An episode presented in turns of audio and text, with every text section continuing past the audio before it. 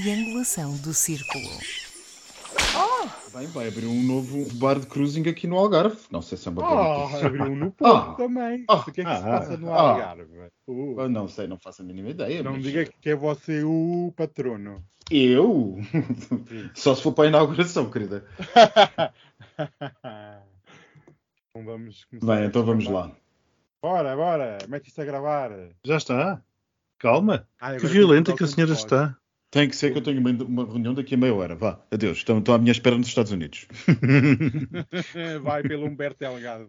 Não, não me falas, não me falas nesse aeroporto que quando eu cheguei, ai meu Deus, tive que vir de autocarro. E sabes como é que é quando o autocarro apanha o pessoal daqueles aviões com centenas de pessoas, depois andamos ali todos às voltas, depois passamos quase na segunda circular, vamos quase até ao relógio. Não há. Não, o engraçado é quando acabas de fazer um voo de meia hora, que tu demoras 40 minutos no autocarro depois do voo de meia hora.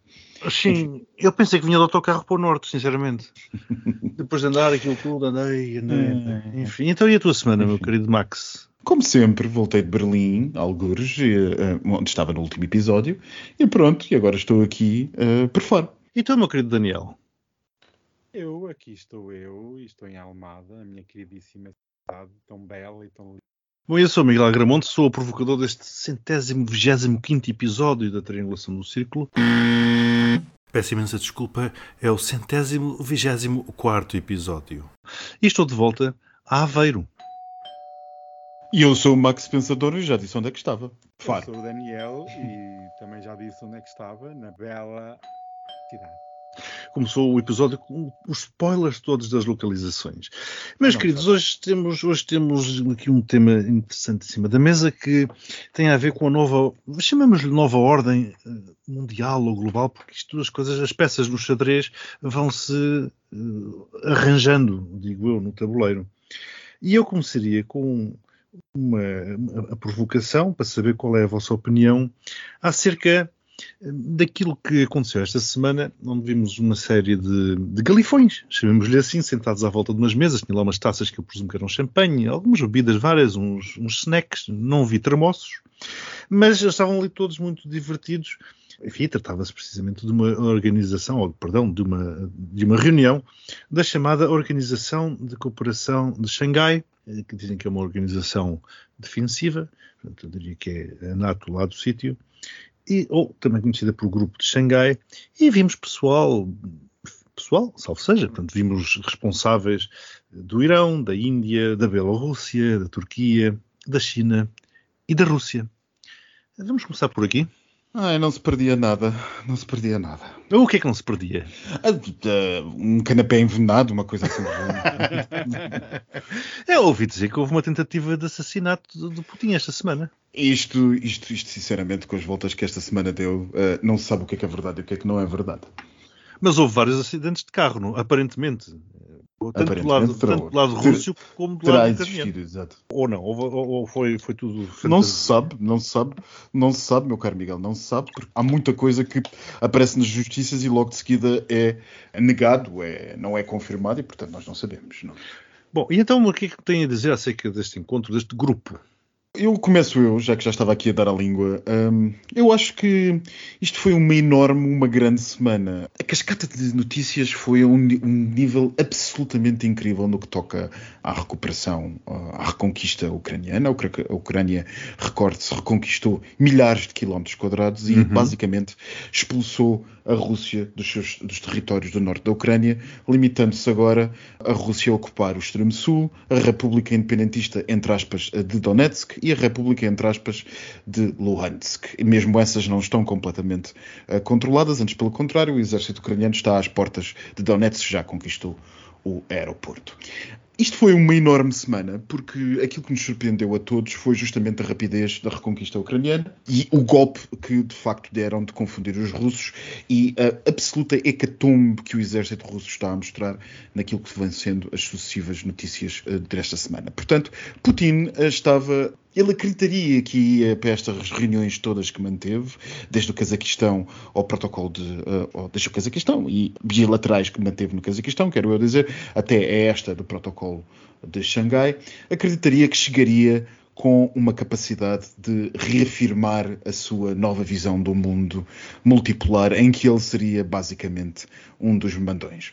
Mas acontece que a coisa correu-lhe mal, porque à partida. Uh, Putin, o que aconteceu foi que chegou ao Cazaquistão exatamente com uma situação infernal na Ucrânia, com uma situação que alguém terá começado, enfim, entre, entre o Azerbaijão e a Arménia, e uh, sabe-se também nas últimas horas que Kirguistão e Uzbequistão terão começado também as suas caramuças entre fronteiras. Ou seja, quer isto dizer que já ninguém acredita que a Rússia esteja a olhar e seja sequer capaz de ativar os seus mecanismos de defesa e de manutenção da sua ordem, sequer no seu quintal, quanto mais querer ter uma ordem global diferente daquela que tem sido mantida até agora. Portanto, Aquilo que eu interpreto e aquilo que eu vejo é não uma imagem de uma nova ordem global, mas uma quantidade de autocracias e ditaduras convencidas de que elas são o futuro.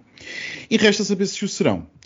Na imprensa internacional, isto foi anunciado como sendo o futuro e como uma nova aliança estando a nascer, mas pouca imprensa reparou numa coisa que Putin disse quando estava em frente a Xi Jinping e que eu não pude deixar de observar, que foi uh, Putin, ao falar com a imprensa em frente a Xi, Jinping, manteve uma pose de subalterno, dizendo a Xi Jinping, e passo a citar, nós estaremos disponíveis para uh, atender e explicar todas as, as dúvidas e questões que a China possa ter sobre a nossa atuação na Ucrânia.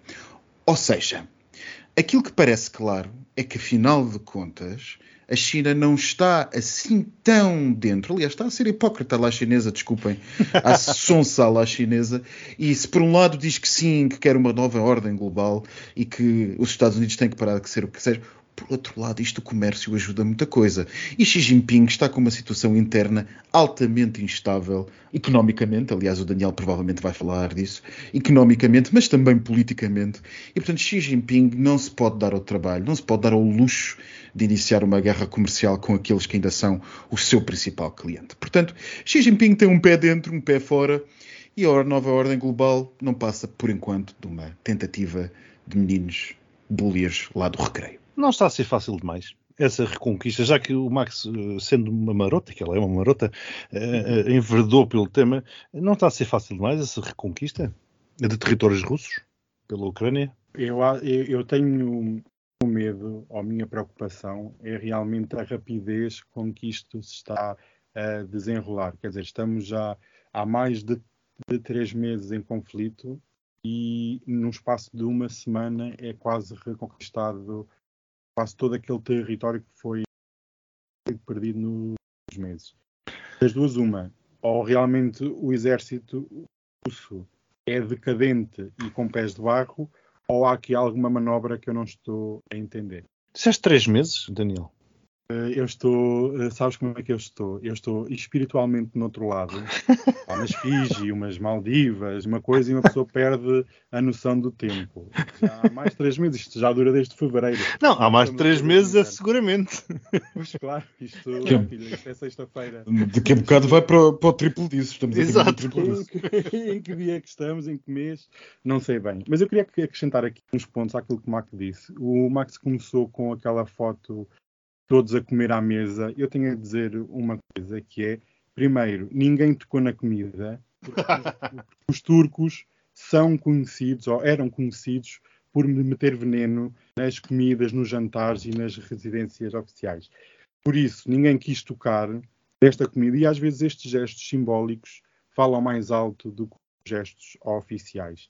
E aquela foto foi muito interessante porque, primeiro, podíamos ver que havia ali uma divisão. Putin de um lado com o presidente da Bielorrússia, do lado oposto a Turquia, que estava ali num, num misto de, e depois os outros todos uh, ali à volta. E achei esse, essa parte simbólica também, e a escolha do local também foi extremamente simbólica. Porquê? Porque nós temos de ter noção que não existe só o bloco ocidental, o mundo é muito maior e aqui tivemos a certeza que não existe qualquer isolamento da Rússia, porque assim que lhe fecharam as portas ao Ocidente, virou-se ao Oriente. E esta escolha do local e a ida do presidente chinês à região, achei tudo achei esta nova ordem que nós aqui estamos a falar, as coisas são lentas e, como o Max dizia, a China não lhe interessa em ponto algum começar guerra nenhuma com ninguém.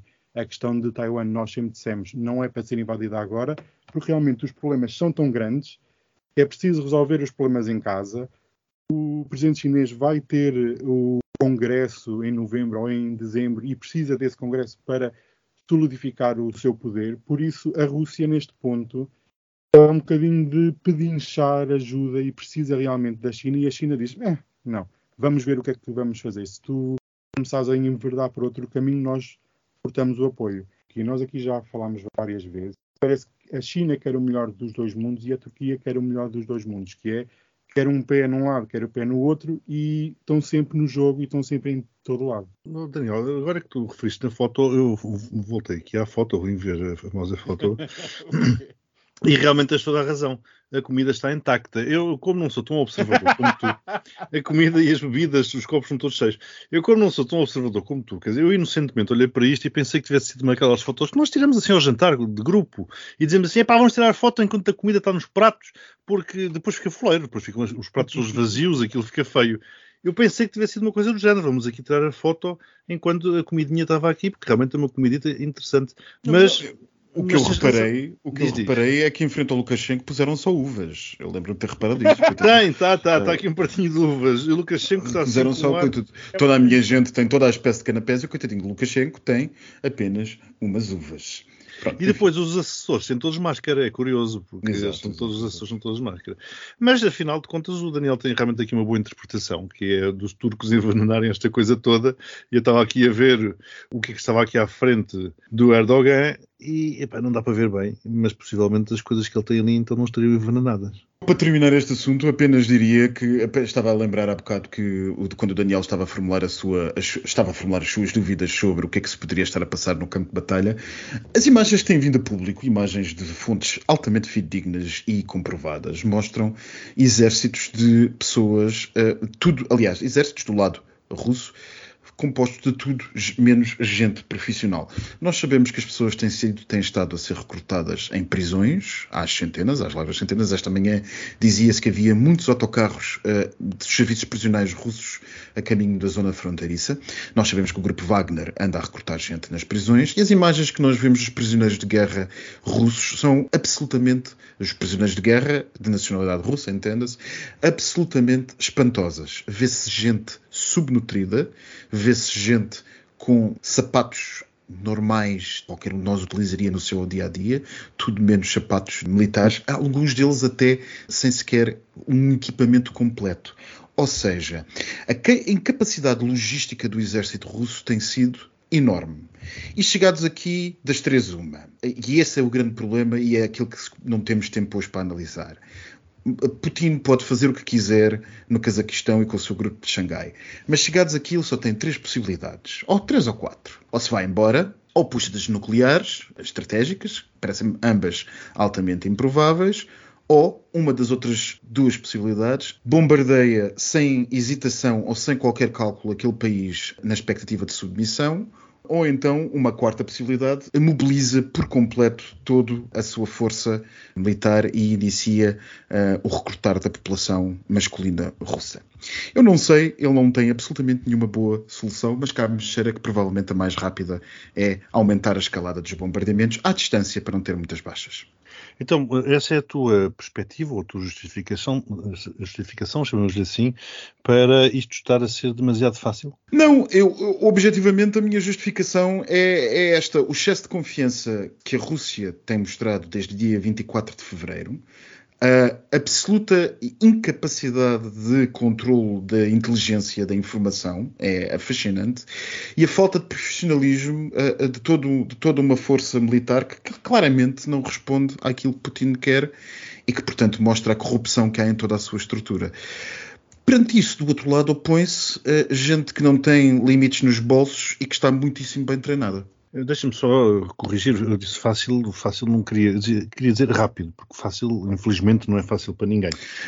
É, é preciso ver que é extremamente rápido, a palavra é extremamente rápido. Numa semana, os ucranianos recuperaram aquilo que a Rússia teve mais de seis meses para conseguir e muitas vezes a muito, muito custo. Se eu tivesse que tentar adivinhar a próxima estratégia, eu acho que eles tentariam chegar ao mar de Azov para cortar a Rússia, a ocupação russa, em dois surpreendentemente rápido. Surpreendentemente rápido. Mas vocês acham que este avanço rápido ou mais fácil, os Estados Unidos não, a certo ponto, impor um limite, porque se eles tiverem uma vitória absoluta, isso significa a humilhação da Rússia e os Estados Unidos também não querem ser totalmente enfraquecida com sabe-se lá quem a tomar o poder.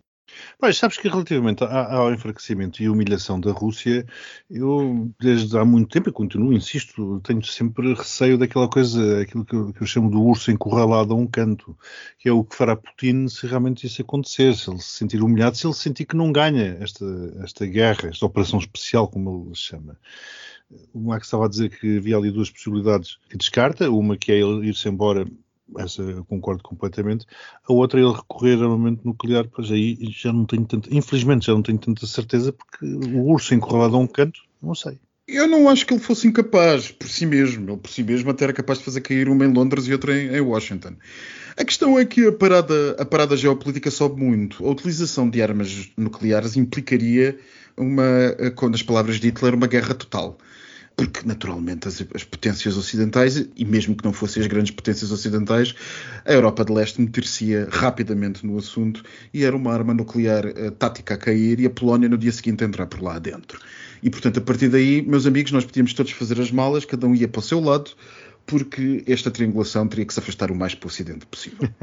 eu, vou, eu vou lançar aqui uma provocação, assim, destas uh, interessantes como gosto de lançar, uh, baseada numa conversa que eu tive esta semana com um amigo conservador. Eu insisto em ter amigos de vários quadrantes, e um deles é, é o quadrante conservador, onde ele me dizia que a culpa de tudo isto é de Biden, porque se fosse Trump que tivesse no poder, nada disto acontecia, porque, enfim, nada disto acontecia, não era, a o Rússia não, não é, invadia. O teu amigo não é conservador, é extrema-direita, provavelmente. Pronto, pronto. nada, nada disto... Porque os conservadores, os conservadores não diriam isto no, no, no estado atual pronto, seja, nada disso acontecia, não é eh, Putin ter invadido a Ucrânia, era o mundo ocidental ter reagido e, portanto, estaríamos todos em paz, estaríamos todos uh, felizes com o crescimento económico, porque ninguém, uh, enfim, se meteria neste assunto da forma como se meteu, portanto, deixaria a Ucrânia cair uh, e, e, pronto, estaria toda a gente em paz. concordam com esta, com esta visão? Que a culpa é de Biden? Vai. Eu não acredito que seja de Biden. Isto é uma questão que ultrapassa presidentes e até o Donald Trump veio recentemente. No início foi um bocadinho de dizer a culpa era de Biden, de Biden, mas ele já se veio retratar e veio dizer que aquilo que foi feito tinha que ser feito. Isto ultrapassa presidentes, é uma questão de sobrevivência de um modo de vida. Os russos têm modo de vida, os chineses têm um modo de vida e nós temos outro. Eu vou ser uh, curto e arrogante. Isto é um assunto de agora e de Biden para quem chegou agora a esta conversa. Quem acompanha Putin desde o início e vê o que ele anda a fazer, vá lá. Vamos convenhamos desde a Primeira Guerra da Chechênia, para quem queira ser mais exigente desde a Segunda Guerra da Chechênia, dificilmente achará o que o teu amigo acha. E já que estou os Estados Unidos aqui à bala, outra questão que se levantou hoje, creio eu, hoje sexta-feira, foi precisamente a oferta dos Estados Unidos de ajudar Portugal no que diz respeito aos ciberataques que uh, o país ou as organizações de Portugal têm vindo uh, a ser alvo. A mais recente foi, creio eu, a TAP. Aparentemente houve uma ameaça de divulgação de milhões de dados de clientes da TAP Max, e tu. Bom, eu não, porque eu pago sempre com cartões virtuais, portanto, supostamente não, não terão acesso a cartões meus físicos, mas há uma série de outros dados que eles poderão. Eu pago sempre com MBWay. Exatamente, portanto, esse é o truque. Não, não paguem não, com, com, o número de telefone, com o número de telefone e depois pago com o MBWay. Agora, acho, também posso dizer que em 70% das vezes o MBWay da TAP não funciona, mas isso agora Pronto, é outra questão. Isso é outra história. Acham que este. Bom, e, e antes da TAP, nós já falámos aqui variedíssimas vezes, isto tem sido quase um ciberataque de monta por semana Acham que esta, esta oferta dos Estados Unidos de ajudarem Portugal, e Portugal vir, portanto, Carvinho vir dizer quase que um orgulho, os Estados Unidos estão, eh, puseram-se aqui ao lado de Portugal para nos ajudarem aqui na questão. Não acham que é mais o contrário? Não acham que é os Estados Unidos preocupado com o facto de Portugal ser uma porta de entrada eh, para, para ser o elo mais fraco da NATO e, portanto, isto ser uma, um elo de entrada para, para os sistemas informáticos, nomeadamente da NATO? Eu acho que é exatamente por aí que tu estás a dizer. Também não, não exageres no elo mais fraco da NATO, por amor de Deus. Quer dizer, temos o Montenegro e temos a Albânia. O Montenegro, o Montenegro mal consegue aguentar um, um governo, Putin tenta destruí-lo, e a Albânia nós sabemos o que é que acontece a turistas russos que vão passear a armazéns da NATO. Nós, eh, por enquanto, ainda só a nível informático. E é uma autêntica vergonha aquilo que se vem passando neste país há meses. E ninguém quer saber. Como diria o Daniel, ninguém quer saber, ninguém. No one cares, como vai dizer o Daniel, de certeza absoluta. eu ia dizer isso, agora já não vou. Mas eu concordo com vocês. Enquanto as sociedades, outros países estavam já digitalizadas, nós aqui em Portugal, desde a pandemia, tivemos um processo que, por norma, levaria muitos anos. E, e foi feito, às vezes, em poucos meses, no máximo um ano. E as pessoas não têm a capacidade ainda de, de conhecimento para realmente investir em segurança. Porque comprar um antivírus não é uma despesa, é uma segurança nos dias que correm. E realmente acredito que Portugal esteja no leque de países do elo mais fraco, porque realmente, amigos, quem é que investe em segurança? Nem o Estado investe, vão investir as empresas privadas, duvido. O Estado nem em sites é, investe, quanto mais em segurança. Vocês já foram ao site do IMT Online? Experimentem ir. Eu ainda hoje estive lá. Experimentem ir. É um design dos anos 90 e não funciona. Portanto, como, como, é que não é possível um país assim? Claro que é óbvio. Todos os nossos dados vão parar a Dark Web. Como é que é, Daniel, as passwords? as passwords, olha que há vários relatos de empresas bem conhecidas que a empresa foi salvo de um ataque informático e a password, por exemplo, do CEO era 1, 2, 3, 4, 5, 6. Ou era o nome do CEO com um, dois, três, quer dizer, convinhamos, não é? Temos de ter noção que é fácil fazer uma password. Ah, é para não me esquecer, aponte num papel, mas faça-me qualquer coisa em condições. É o phishing, é roubos de dados no MBWay, é fraudes a toda a hora. Quem é que nunca recebeu mensagens a dizer tem uma encomenda para receber? Tem encomenda nenhuma, é para lhe darem os dados e para roubarem na vida toda. Ah, e esse site, como Max disse, é horrível. Vão, eu convido toda a gente a ir ao EMT online e vejam a qualidade da coisa. É logo um caminhãozinho na entrada, uau. Bem, nós assumimos aqui um compromisso de termos todas as semanas um tema LGBT. Esta notícia já se. Depois temos que sequenciar isto, portanto, vamos, consoante alguns critérios, vamos dando umas notícias ou outras. Esta notícia é de já nesta semana, julgo que é da semana anterior, mas é uma notícia importante. Tem a ver com a abertura do segundo centro LGBTI, no país, neste caso na Ilha da Madeira, e patrocinado sob várias formas, uma delas financeira, pelo Governo Regional da Madeira, a duas organizações, uma delas ao Opus Gay e a outra à Rede Execo, para precisamente instalarem um centro comunitário e aí poderem apoiar uma série de pessoas LGBT por vários aspectos e em várias vertentes. Esteve, claro, Miguel Albuquerque, que não é propriamente eh, uma pessoa de esquerda. Portanto, eu faço esta provocação porque geralmente é eh, associado a, eh, a partidos políticos de esquerda o apoio a associações LGBT. Alguém quer começar? Parece-me que há algum progresso, o mundo está a mudar e se nós vemos a Madeira e o governo regional da Madeira apoiar este tipo de não era possível há uns anos atrás, acho que é de louvar Acerca deste assunto, vou dizer que eu acho uma excelente notícia que seja a Madeira o segundo sítio do país a ter um centro LGBT.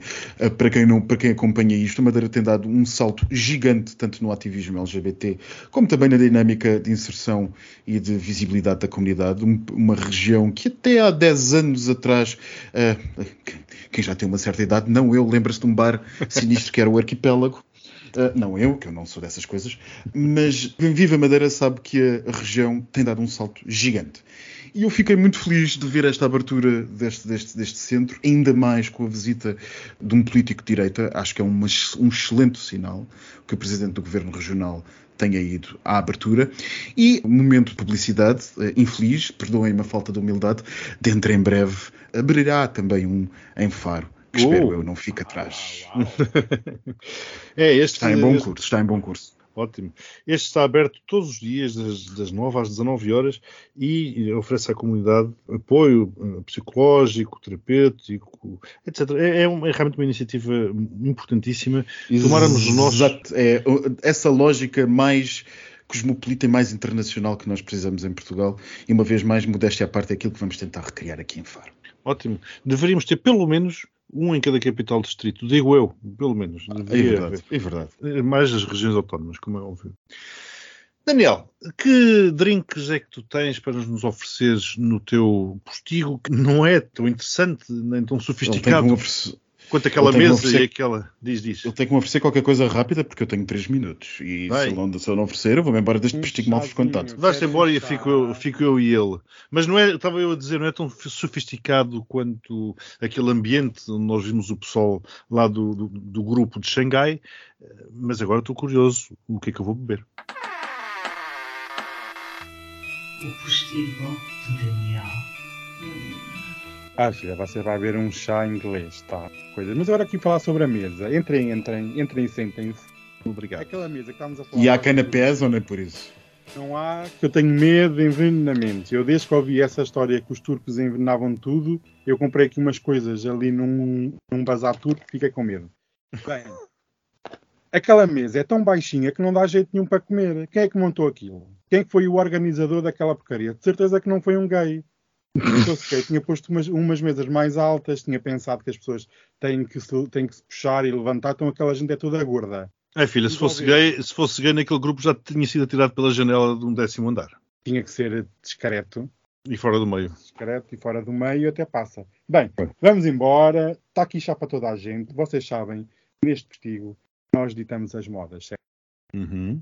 Na semana passada, o que é que o postigo fez? Fechou portas e iniciou o processo de luto. É verdade. Esta semana, o governo português decreta três dias de luto nacional pela Rainha Isabel. Ah. Realmente, alguém nos está a ouvir. Isto só pode ser eh, coisa do postigo. Não, mas isto é uma coisa terrível, porque quer dizer, eu, eu apanhei com 3 dias de luto nacional no Brasil, agora venho apanhar com mais 3 dias de luto nacional em Mais Portugal, três. Já vai quase uma semana de luto nacional. Isto é uma coisa. Pronto. Olha, eh, você que conhece, Miguel, o protocolo e a etiqueta, eh, diga, eu, eu tenho que usar preto nestes dias? Alguma, alguma coisa específica que eu tenha que fazer? Como é que é? Ah, filha, eu não sei, não sei se tens que andar de negro, não sei. A mim mete um bocado de confusão, porque, por exemplo, no Brasil, o que é que aconteceu? Eles declararam o luto nacional um ou dois dias depois de terem dado a comemorar a independência de Portugal. Portanto, repara, repara o, o espírito da coisa. Portanto, comemoram a independência e passado dois dias é como se fosse uma colónia do Reino Unido. Não sei, aquilo meteu-me muita confusão. E eu vim para cá com esta confusão toda e depois descobri que Portugal, por visto, também é uma colónia do Reino Unido. E o que eu me pergunto é, então, eh, se Marcelo, por exemplo, morresse, o Reino Unido ia declarar... Enfim, não quero comparar o Marcelo com, pelo menos com a Rainha Isabel. Com uma rainha poderei comparar, mas com a Rainha Dona Isabel II é, é- é- Pronto. Mas, enfim, Outro apontamento engraçado que eu também tenho relativamente aqui à questão como é que da monarquia e, e do Brasil é porque, como tu sabes, ao contrário do que acontece aqui no Postigo, eles não tratam os monarcas pelos nomes que nós tratamos. Eu, a Rainha Isabel, agora eu, era o Príncipe Carlos, agora passou a ser o, o Rei Carlos. Eles lá tratam pelos nomes originais. É, é a Rainha Elizabeth e é, era o Príncipe Charles. E eu acho muito curioso porque agora passou a ser o Rei Charles. e sempre que me falam no Rei Charles, eu só me lembro. Ah, pá, pronto, se- Percebes que isto fica assim uma coisa, Sim. Charles. Só me lembro dele de óculos escuros, pronto, enfim. Só falta depois Pelo menos qual deles é que tem as mãos de Ah. de salsicha? Ah, dos canapés. Ok. Isso é por causa dos canapés. É do ácido úrico. Ai, Queria fazer umas análises à urina, porque ando ali com umas coisas mal. Tipo, então o rei Charles, Ai. o rei Carlos. Ai, essa coisa, o rei Carlos, realmente. O Rei Carlos. Não sou Não, não mas bem. Ray Charles também não sou muito melhor. Não, também não sou muito melhor, não. Mas realmente, o que é que tu achaste dele a caminhar com as mãos de salsicha? Aquele vídeo dele por causa da caneta? Ai, o vídeo da caneta. Ele chega, chega para lá. Chega para lá. Chega para lá, estou farto, não sei não aguento. E pensei, ai meu Deus, vai ter uma birra. Não sei, eu acho que isto é tal, é tal coisa. Eu acho que a monarquia no Reino Unido ela ia, ia, ia aguentando porque as pessoas gostavam da rainha. Agora acho que aquilo vai, vai, vai desmoronar-se um bocado porque o Carlos é uma coisa, a rainha era outra e, e ele vai ser alvo deste esboroar, este desgaste permanente. Acho que vai ser uma realidade e vai dar cabo da monarquia, vai, dar, vai, vai ser complicado. Olha, tu queres saber aqui, nós ainda temos aqui um minutinho. Querem saber, porque esta semana nós tivemos muitas notícias sobre o rei Charles não pagar impostos, da Casa Real Inglesa ser extremamente rica, mas sabem qual é que é o top 3 de casas reais, de monarquias mais ricas do mundo? Não faço a mínima ideia. Eu diria que seja a britânica, mas. Não, ah, não pode ser, pode ser daquelas lá do, do, dos Orientes Médios. pois é, pode Pois, ser. É, porque assim, impostos são uma coisa muito mundana né? e isto aqui, quem é rico não paga impostos. Uhum. No top 3 está, vamos lá ver, no top 3, o número 3 está a família real do Qatar com Ah. 330 Ora, aí está. bilhões de dólares, Uhum. 335. Em segundo lugar, a do Kuwait, 360. E o top está a Casa Real Saudita com 1,4 trilhões de dólares. Meu Deus! 1,4 trilhões. Eu tenho que voltar a repetir: 1,4 trilhões de dólares. A riqueza é tão obscena, e isto, e isto é realmente obsceno, é tão obsceno que eles metem ouro em tudo. Eles compram coisas de 500 milhões como se fossem amendoins. E não me venham dizer que o rei Charles agora herdou 425 milhões de euros. O que, o que é que são 425 milhões de euros comparados com 1,4 trilhões? Olha, a o que me escandalizou foi o- a outra a querer que as grávidas ouçam o bater do coração dos, dos bebés. Bem, meus amigos, eu ah, estou a ser pior tratado aqui que o, que o Lukashenko ah, na reunião do Cazaquistão. Eu nem sequer umas uvas tenho direito, portanto, vou-me embora. Beijinhos para vocês. Ai, Ah, e depois vou escrever, e depois vou escrever no livro de reclamações que este postigo é só palheta, palheta, palheta e nem serviço lá. ai que horror! Mas é no nariz, que é para fazer testes Covid. Fui. Ah. Beijinhos, beijinhos. Beijinhos. Mas isto re- realmente, Miguel, ela, ela chega aqui, é queixa-se dos canapés, queixa-se que não há uvas. Quer dizer, eu tenho ali umas mangas maduras e ela não come. Realmente isto. ah, Enfim, é, o, o que é que uma pessoa está a guardar? Uma pessoa tem casa aberta, não é? Tem que, tem que levar com tudo. Beijinhos. Beijinhos.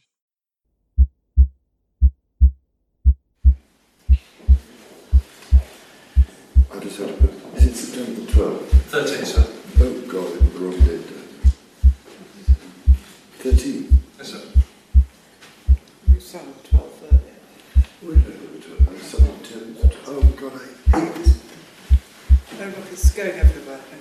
So nobody got shot. Where is the map? The. Oh, there it is. Bloody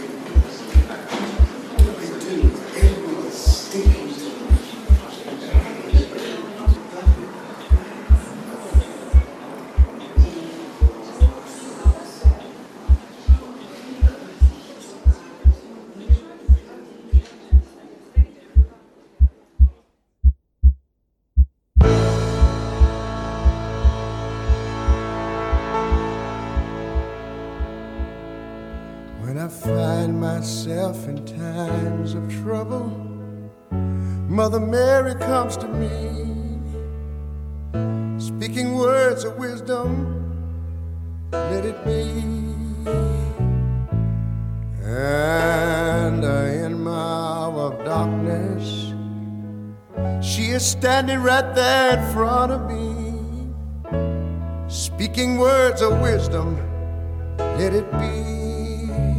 Seem like I can still hear her say, let it be, let it be, let it be, let it be. Whisper words of wisdom, let it be. And when the broken-hearted people living in the world agree, there will be an answer let it be although they may be parted, there is still a chance that they will see. There will be an answer, let it be. Y'all help me sing the thing now, let it be.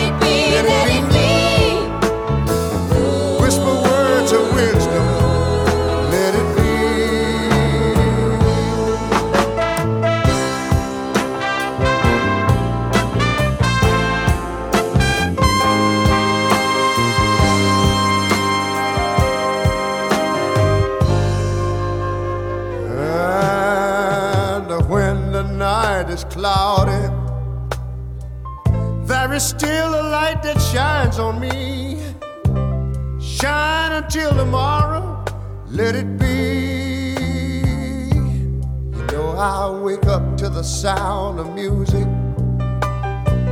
Mother Mary, she come to me, speaking words of wisdom. Let it be. Seemed like I heard her say, "Son, let it be."